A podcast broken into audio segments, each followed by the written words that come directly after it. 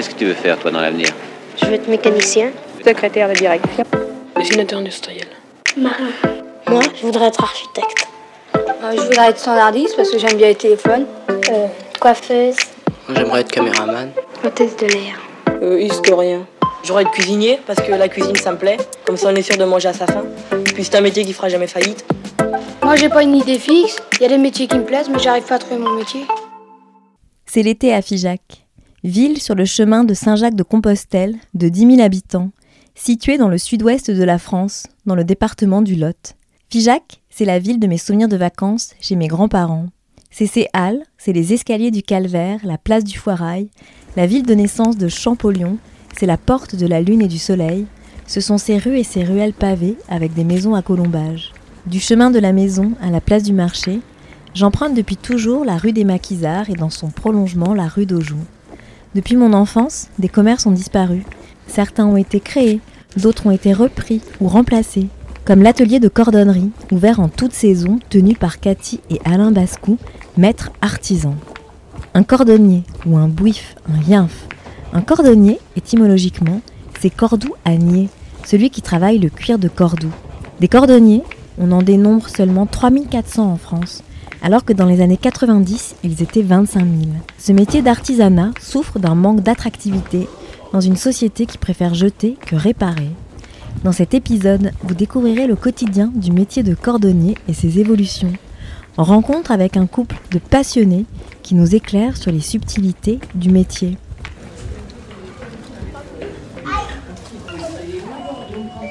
Bonjour.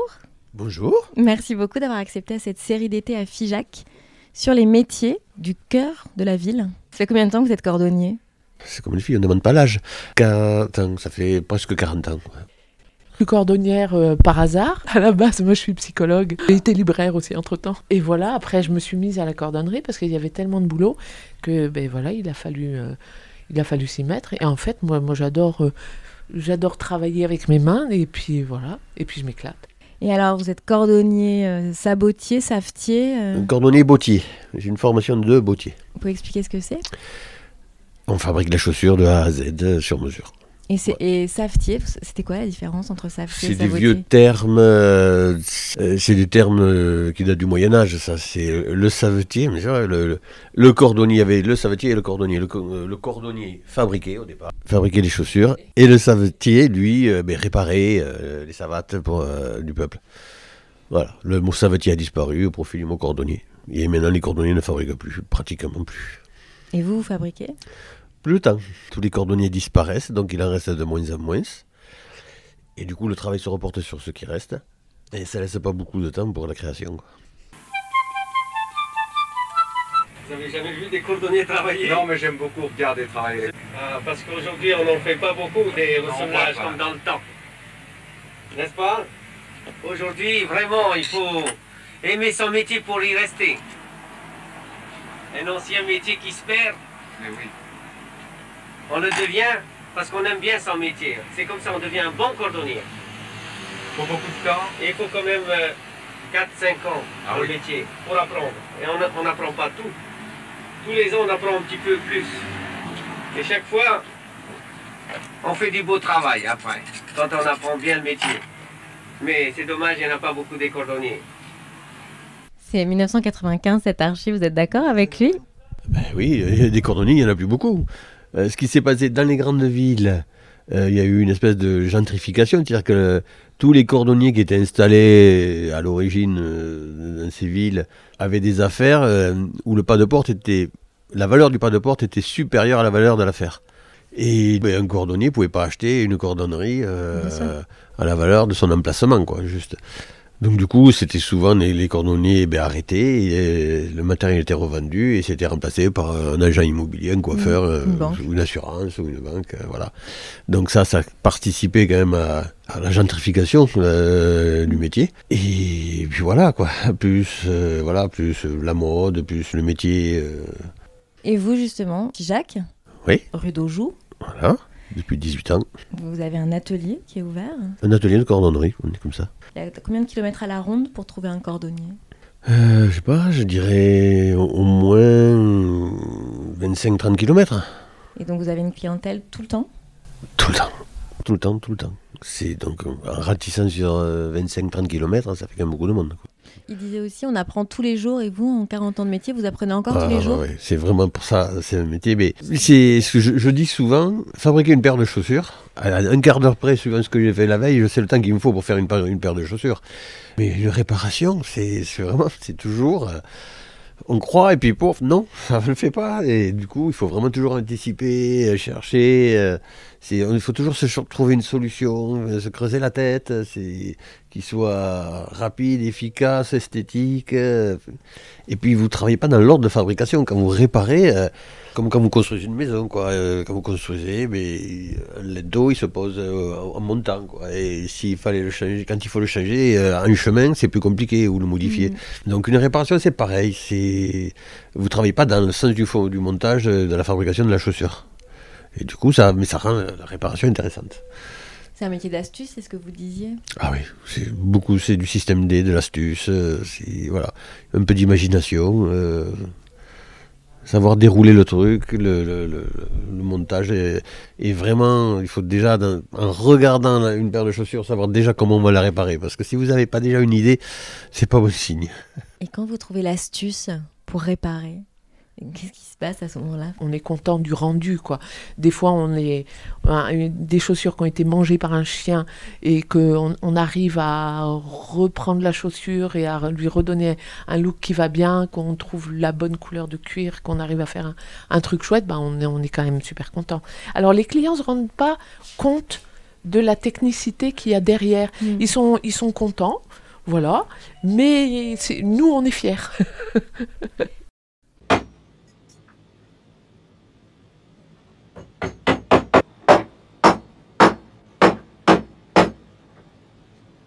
Voilà une opération qui ne se fait plus guère maintenant à notre époque, étant donné que nous disposons de machines à coller, des presses, alors qu'auparavant il fallait environ donner 80 coups de marteau par semelle.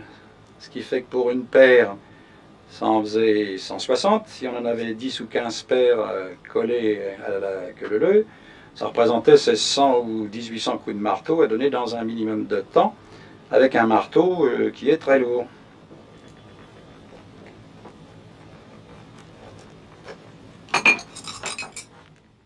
Alors, est-ce que vous pouvez réagir à cette archive qui date de 1976 C'est à peu près le moment où vous avez commencé Vous avez commencé un peu plus tardivement? 80 dans les années 80, j'ai commencé.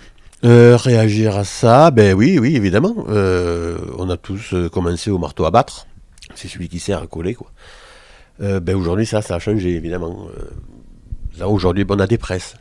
On, on, bat plus. C'est-à-dire que c'est un coussin euh, qui, descend et qui vient envelopper la, semelle et qui se gonfle et qui amène une pression régulière. euh. Donc euh, ça, oui, on met plus autant de coups de marteau. À l'époque, c'était un métier qu'on faisait beaucoup assis. Aujourd'hui, le plus fatigant, c'est en fait de rester tout le temps debout. Et c'est- même ça, ça devient une habitude, comme un coiffeur, mais il ne se rend plus compte qu'il est tout le temps debout. Et pourquoi vous êtes tout le temps debout Alors qu'avant on était assis? Mais, bah, ah, on se servait beaucoup moins des machines. Parce que mais il n'y en avait pas. Et c'était c'était comme ça, de tradition, on travaillait assis. Parce que bon, on faisait beaucoup de choses à la main, donc on, a- on se mettait tous le, les matériels et les outils autour. euh, et c'est un métier aussi qui a été longtemps réservé euh, aux blessés euh, de guerre. Qui pouvaient, mutilé. voilà, et du coup, ça, ça- ça faisait- c'était resté de tradition assis. Quand moi je me suis formé, on avait le choix de travailler assis ou debout. Et vous avez choisi Et mais j'ai choisi debout. J'ai essayé de travailler assis, alors je sais pas, c'est parce que je suis grand et ça me, ça me, ça m'handicapait, ça me gênait. Et donc j'étais aussi bien debout. Et je suis resté toujours debout. Debout parce que en fait on, on travaille, c'est pas qu'on travaille comme à l'usine, mais on, on a des postes de travail, donc on va d'un poste à un autre, poste presse, poste banc, poste en collage, enfin voilà, c'est on a plus donc c'est plus simple de se déplacer d'un poste à l'autre debout quoi. Parce que les postes, ils sont euh, assez. euh, enfin, ils sont hauts. Donc les implique- machines déjà sont hautes, on ne peut pas travailler à une machine assise. C'est impossible. Et vous avez combien de machines? Machine, il n'y a pas grand-chose. En fait, il y a deux machines principales. Il y a le banc qui sert à poncer, à fraiser, à faire les finitions. Euh, C'est la machine principale, le, le banc du cordonnier. Et ensuite, il y a la presse, donc, euh, qui a remplacé le, le marteau à battre, même si on en a toujours un, parce qu'il y a des parties où par, par précaution, on va finir au marteau à battre quand même, par, par- tranquillité d'esprit. Mais on n'en met pas euh, plus autant qu'avant, quoi. Et voilà, c'est tout. Après, c'est le poste en collage, démontage. euh, C'est tout. Il y a, a trois, trois postes, on va dire. Et alors, vous, vous avez été formé où? J'ai été formé à Muret, dans une école Près de Toulouse euh, ouais, près de Toulouse. Et ça a duré combien de temps la formation? Deux ans. Deux ans. Et pourquoi vous avez choisi ce métier? Eh, parce que j'adorais les chaussures. J'avais une autre entreprise quand j'étais jeune, euh, une entreprise de nettoyage. Et voilà, j'aimais me faire faire. j'ai- trouvé un, un petit cordonnier qui faisait fabriquer des chaussures. Et je voulais des chaussures vertes et j'en trouvais pas à l'époque. Voilà. Je suis devenu cordonnier à cause de ça. Pour avoir des chaussures vertes Pour avoir des chaussures vertes. Et c'était votre modèle rêvé parce que vous pouvez vous amuser en plus. Il y a quand même il y a un travail Ah, d'artisanat des, mo- et de des création. modèles rêvés, euh, j'ai toujours, euh, je rêve toujours de modèles. Alors, je rêve toujours de quelque chose. Mais là, je vais arrêter, je vais prendre ma retraite. Mais euh, je sais pas pourquoi. euh, là, je voulais fabriquer des tongs avant d'arrêter. Donc, euh, je- j'avais déjà trouvé le nom et tout. euh, si j'aurais le temps. Mais moi, j'ai déjà trouvé les formes. Donc, je vais voir. J'espère que j'aurai quand même un peu de temps pour fabriquer mes, mes tongs Avant de partir à la avant retraite. de partir à la retraite. Voilà. J'ai fabriqué des chaussures, euh, des dizaines et des dizaines de paires. euh. Et alors, vous vous rappelez du moment où vous avez créé votre propre paire- de chaussures vertes? Ah oui, je me rappelle de tout. C'est, surtout cette, cette- cette excitation. J'a- J'arrêtais, je ne pensais qu'à ça. C'était euh, même avec une petite machine à coudre chez moi, même quand je me formais, euh, je fabriquais des tiges euh, pour faire les chaussures. Enfin, c'est- C'est une passion? c'était une passion. Ah oui, oui, tout à fait. C'est, il faut être un peu passionné. Pour être artisan, déjà, je pense qu'il faut un peu de passion. Parce qu'il n'y avait pas de cordonnier dans votre famille? Ah non, pas du tout. Non, non. Vraiment. Je crois et- que mon père, il aurait rêvé que je sois fonctionnaire comme lui. non, ça, ouais, c'est vrai que ça me passionne. C'est, euh, j'adorais dessiner des modèles. euh, j'adore dessiner. Donc, euh, la chaussure, ça commence par un dessin. Euh, Depuis tout petit, vous dessinez Oui, j'ai toujours aimé dessiner. Depuis que je suis môme, je- j'avais, je pense, un bon coup de crayon. Donc, ça m'a aidé dans, dans la chaussure. Dessiner une chaussure pour savoir le- pour, pour la voir en perspective, pour, pour l'imaginer, pour avoir la, la gueule qu'elle a avant de l'avoir commencé. euh, C'est important quand même. C'est comme un bon plan pour faire une maison. Quoi. Mais cette passion des chaussures, c'est parce que vous observiez dans la rue les gens marcher, vous savez d'où. Je sais pas, je sais pas pourquoi. Je, Qu'est-ce qui. je, j'ai toujours regardé les chaussures. Ça, ça me plaît, les, les chaussures, ça en dit long, ça parle, une chaussure. C'est. Vous arrivez un représentant avec, euh, un costard Hugo Boss et des pompes toutes pourries, je trouve que ça. c'est, c'est- nul, je trouve. Voyez quelqu'un qui a des belles pompes, même avec un jean euh, défraîchi, euh, je trouve que ça, ça parle plus, quoi. Pour moi. Après, c'est une question de goût. Mon père disait, euh, dans la vie, euh, il y a deux choses auxquelles il faut faire attention, c'est ben, c'est les pieds et les dents, quoi. C'est ton capital. Donc, faut... ouais, les gens marchaient beaucoup plus qu'aujourd'hui.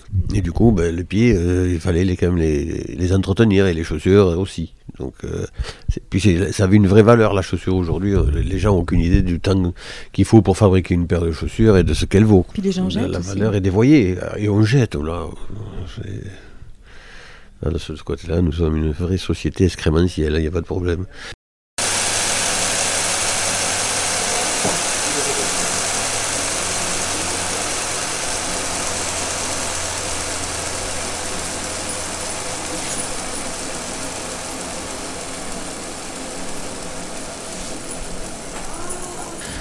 Deux années à Muret en formation. Deux années de formation et Et après Figeac, vous êtes d'ici? Non, après, quand je suis sorti de la formation, à l'époque c'était très compliqué de trouver une cordonnerie à vendre. Il n'y en avait pas, c'était très rare. euh, tous les cordonniers étaient en place et, et on ne trouvait pas de cordonnerie euh, à vendre. Donc j'en avais trouvé une à Tarascon-sur-Ariège, pour vous dire. euh, plein milieu de la campagne, c'est un tout petit village, mais il y avait quand même un cordonnier qui bossait dans le presbytère de l'église. Je n'avais trouvé que ça à ce, moment-là. Bon, il se trouve que ça s'est pas fait parce qu'on s'est un peu pris la tête chez le notaire. Et donc je me suis retrouvé sans rien. Alors je suis allé à la Chambre des métiers. À l'époque, la Chambre des métiers donnait une- un listing euh, par profession de, tous les cordonniers qu'il y avait sur la, euh, la Haute-Garonne, par exemple. Mhm. Et tous ceux qui avaient plus de, de 60 et quelques balais à l'époque, j'allais les harceler. Et puis jusqu'à ce qu'il y en ait un qui craque et qui me vende son atelier à Toulouse. Voilà. C'était très bien, c'était un petit atelier, mais vraiment euh, à l'ancienne, euh, avec le moteur boulonné au sol, des grosses courroies pour entraîner un arbre principal. C'était quand même un peu préhistorique comme atelier. Ah mais bon, j'ai- fait, euh, j'ai beaucoup travaillé là, ouais. Le, le métier, euh, les gens. Enfin, bon, après, c'est des métiers de rencontre. C'est du métier de service. Les, les gens sont. Enfin, c'est- très agréable. Et alors, comment vous arrivez à Figeac et dans cette rue? Ça, vous pouvez Non, c'est le hasard. C'est euh, en fait quand on a décidé de, de quitter Toulouse, euh, ça nous convenait plus, enfin surtout à ma femme. Et en fait, chaque fois qu'il y avait une cordonnerie à vendre, parce que là pour le coup il y a des cordonneries à vendre, on avait tracé un cercle euh, de 200 km autour de Toulouse euh, pour pas s'éloigner quand même trop des enfants qui sont grands. Et voilà, et à chaque fois qu'il y avait une cordonnerie à vendre, on partait le week-end, euh, on allait visiter l'atelier, est-ce que ça nous plaisait ou pas, voilà. Et voilà, à force, ben, comme ça, de, de ville en ville, ben, on a trouvé Figeac. Et comment vous, vous, comment vous travaillez finalement? Comment vous vous ravitaillez? D'abord, on a les crépins. Alors, c'est quoi les crépins? Les crépins, c'est les fournisseurs des cordonniers. Parce qu'on a deux patrons dans, la- dans le métier, Saint-Crépin et Saint-Crépinien. Voilà, deux martyrs qui ont été bouillantés, euh, brûlés, euh, euh, écartelés. je- enfin, oui, les crépins, donc, qui, qui sont, qui nous fournissent euh, en posserie, en caoutchouc, en colle, tout, tout ce dont on a besoin en machine. Ensuite, il y a des vendeurs euh, indépendants qui, enfin, comme euh, les frères Decour en Dordogne, euh, voilà, il y en a plein comme ça, qui sont des grossistes qui achètent euh, en lot quoi, des, des, des fins d'usine, de, de fabrication, et on se ravitaille comme ça. Et puis il y a les tanneries, euh, comme à Rodez par exemple, la tannerie Arnal, euh, où on peut acheter des, pots aussi. Et vous, les pots, elles servent pour euh, la confection de ceintures et de chaussures, c'est ça? Elles servent ben voilà, à la fabrication, à la réparation. C'est, c'est bien d'avoir du choix quand, il faut réparer, d'avoir des épaisseurs, des souplesses, des couleurs euh, différentes. Plus on a, euh, plus on répare à l'aise. Mais avec les années, ben, on en a accumulé pas mal. Ouais. Le cordonnier, c'est celui qui sait faire une paire de chaussures. C'est un vieux mot que l'on a en quelque sorte euh, diminué, qu'on interprète maintenant à l'envers. Reportez-vous, il y a quelques siècles, dans, dans les bourgs ou même dans les villages importants, il y avait un cordonnier. Mais ce cordonnier-là chaussait tout le monde. Pouvait chausser la femme du seigneur dans un soulier de soie, ou le gros godillot de la personne qui travaillait dans une carrière ou sur les routes, l'ouvrier agricole, et les bottes du seigneur. Ça, c'était le cordonnier. Le cordonnier de maintenant, c'est. Vous le formez en 15 jours. On lui apprend à mettre de la colle et puis, puis taper dessus, puis ça y est. Mais c'est pas un cordonnier, ça. Cordonnier qui obligatoire et obligatoirement est bottier. Il doit savoir faire une botte. Et puis la chaussure de soie, vous connaissez, de la baronne ou de la princesse.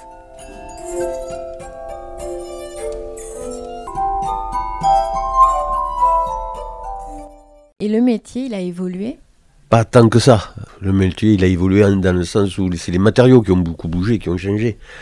Euh, au début, on travaillait beaucoup le cuir, on faisait beaucoup de cousu. Euh, Aujourd'hui, ça a pratiquement disparu. Enfin, on en fait très peu. Euh, Aujourd'hui, on voit beaucoup ben, des, matériaux de synthèse, des élastomères, des plastiques, des, voilà, des caoutchoucs polymérisés. Enfin bon, tout un tas de sortes. Les, voilà, les colons ont évolué, les, les matériaux aussi, euh, enfin, les matières premières en tout cas. Donc on s'adapte.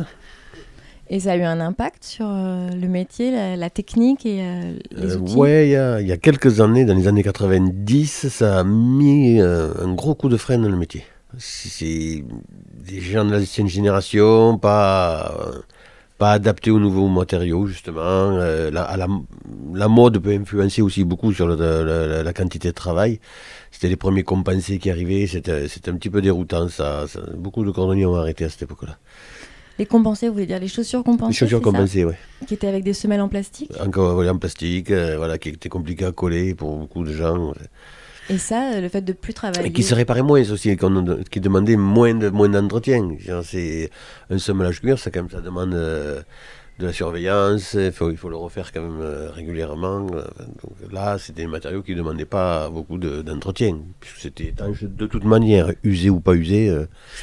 C'est pas que c'était pas réparable, c'est c'était nouveau. C'est Si dans, dans l'industrie de la chaussure, il y a des ingénieurs, en cordonnerie, il n'y en a pas beaucoup. Donc, euh, avant que les matériaux, l'école, euh, c'est toujours pareil, quoi. Enfin, les- on est servi après. Donc, euh, il y a un temps de, de, De latence. de- de latence, voilà, qui est per- enfin, bon, c'est perdu, quoi. Mais aujourd'hui, vous travaillez toujours le cuir de toute façon? On travaille toujours le cuir, euh, heureusement, il reste quand même un peu de cuir sur les chaussures, de moins en moins, mais bon. Regarder les gens dans la rue, euh, sur 10 personnes qui passent, euh, il y en a au moins 8 en basket. Mais ça se répare aussi. Euh, voilà, il faut, bon, il faut, suivre, suivre le temps. Peut-être que dans 10 ans, les bons richelieu reviendront à la mode, les semelles cuir reviendront à la mode. Voilà, il suffit de pas grand-chose pour que tout change. hein, c'est-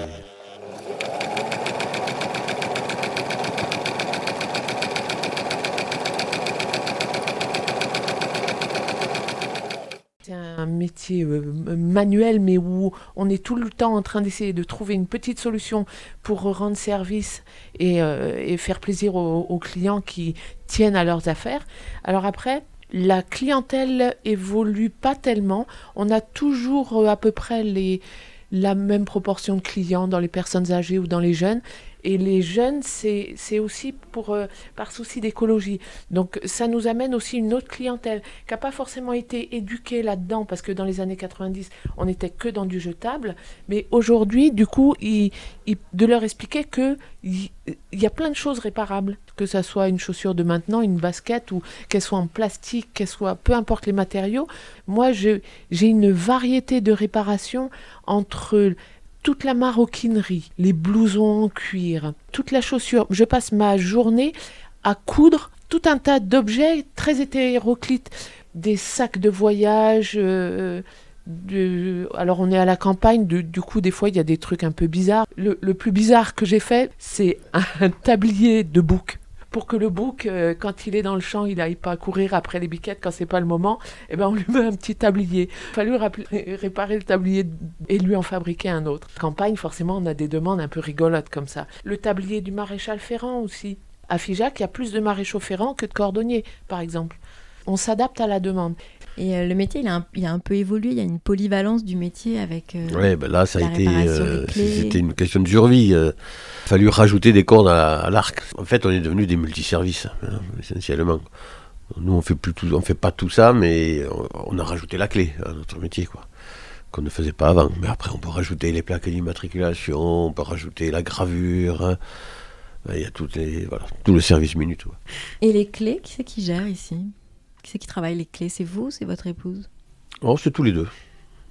Vous travaillez tous les deux pareil Pareil. Comment vous, Euh, vous Sauf, euh, non, on a quand même un petit peu séparé le, le travail. euh, ma femme, elle s'occupe beaucoup euh, de tout ce qui est couture, de tout ce qui travaille à la machine à coudre, euh, toutes les pièces, toute la maroquinerie. Et bon, on va dire que je garde la partie à la machine, quoi, au ponçage, euh, au collage, au gros collage, pas très agréable. D'être à la tête dans la machine, c'est pas, c'est pas le plus. Mais c'est bruyant. Parce que c'est bruyant, oui, oui, c'est bruyant, euh, il y a beaucoup de poussière, euh, donc euh, c'est pas... Il y, a, il y a toujours euh, euh, des risques à respirer de la colle, euh, j'en ai un peu dans le sang, je pense. Quoi. Et les poussières, vous, euh, ouais. Et euh, est-ce qu'il y a des expressions, un jargon du métier? Un jargon du métier. On dit que le pied, c'est le deuxième cœur. Dans le métier. Dans le métier, on dit ça Ouais. Le pied, c'est le deuxième cœur Ouais. C'est lui qui fait remonter le sang. Chaque fois que vous marchez, vous, a- vous appuyez sur une pompe quoi, euh, qui est dans le pied. Et si vous êtes mal chaussé, ben, ce travail ça fait pas bien. Donc du coup, en fait, le pied c'est le deuxième cœur. Donc euh, d'où l'importance de bien s'en occuper. Et euh, combien vous réparez de chaussures par jour? Vous avez une idée ou c'est très variable? Alors là, c'est très variable hein, parce que il y a des jours, ben, vous allez garder des travaux lourds et, et vous allez faire 5 paires dans la journée. Et puis il y a des fois, euh, si vous faites des pâtés en série, vous allez euh, peut-être faire 25-30 paires dans la journée. Une- voilà, après, c'est une moyenne sur la semaine. On essaye de se répartir le travail en fonction de la difficulté et du temps qu'on va y passer. Et dans le métier, qu'est-ce que vous préférez faire? Discuter avec les clients. Ouais, c'est vrai, j'aime ça. ça. Ça me plaît. euh, avec des années, les gens, ça devient des, des amis presque. quoi. C'est c'est agréable. Euh, On échange, on leur rend service, euh, on les. Voilà. euh, C'est un moment agréable. Je vais vous poser cinq questions très très courtes. Oui. Euh, votre métier en un mot. Service. Euh, qu'est-ce Qu'est-ce que vous aimez le plus dans le métier? La rencontre avec les gens. Quelle qualité il faut pour exercer le métier? Manuel, déjà. Astu- astucieux et souriant. L'objet qui représente le métier. L'objet qui représente le métier, ben oui, le marteau quand même. Le marteau à battre, comme dans l'archive. On a trois marteaux, alors euh, c'est dur d'en avoir un préféré, mais trois marteaux différents. Il y a le cloueur qui sert à battre et à clouer. Il y a le galocher qui sert à les clouer dans les endroits où il n'y a pas beaucoup de place, et le marteau à battre. Il dit quoi de vous, ce métier? Et bien qui aime rendre service, qui. Voilà, qui pense, euh, qui aime faire plaisir. J'y vais, Cathy, parce que. Merci hein